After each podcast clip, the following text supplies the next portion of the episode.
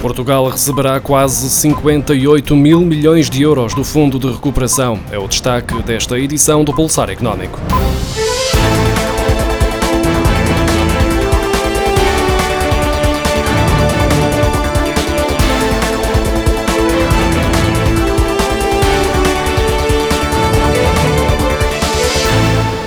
Fundo de Recuperação, aprovado na madrugada de terça-feira pelo Conselho Europeu, disponibiliza a Portugal uma verba de 15.266 milhões de euros em subsídios a fundo perdido e 10.800 milhões de euros em empréstimos.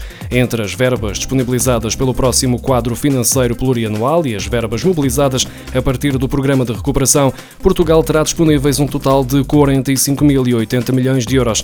Portugal beneficia ainda de uma dotação suplementar de 300 milhões de euros para a política de coesão coesão e de mais 300 milhões de euros para financiar o segundo pilar da política agrícola comum.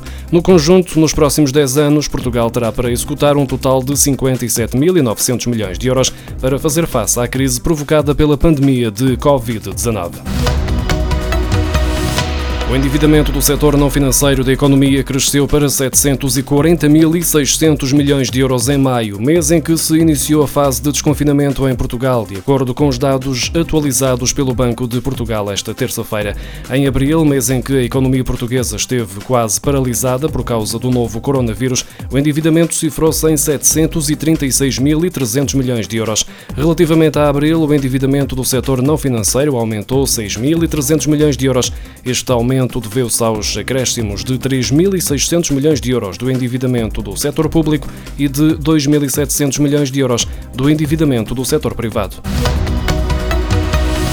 Confrontadas com a pandemia de Covid-19, algumas empresas eh, tomaram rapidamente a decisão de cautelar o impacto nas contas, uma antecipação de que os fornecedores podem falhar ou que os clientes eh, vão deixar de pagar. As cotadas em bolsa e os bancos em Portugal colocaram de lado 435 milhões e 700 mil euros no primeiro trimestre.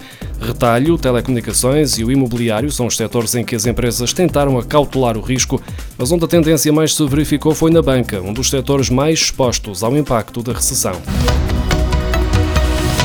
A confiança dos profissionais em Portugal no mercado de trabalho caiu no segundo trimestre de 2020, período que ficou marcado pelo início da pandemia de Covid-19. Apesar deste sentimento, a maioria dos portugueses acredita que conseguirá encontrar um emprego em menos de três meses, sendo que o desenvolvimento de competências continua a ser o principal motivo para procurar um novo desafio profissional. Estas são algumas das conclusões do Índice de Confiança Global da Michael Page, que reuniu 452 respostas em Portugal, que analisou a percepção de pessoas que procuram emprego sobre oportunidades profissionais em vários países. A confiança dos trabalhadores em Portugal no mercado laboral é inferior à média europeia, 44% contra 47%, mas supera países como Espanha ou Itália, cujo índice de confiança se situava nos 39% em Espanha e nos 40% em Itália entre janeiro e março.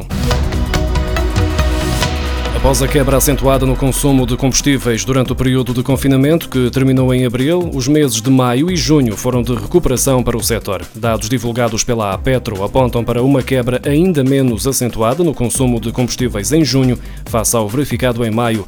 O consumo de gasolina passou de uma queda de 34,5% em maio para 9,3% em junho e o de gasóleo passou de uma queda de 21,7% em maio para 6,9% em junho.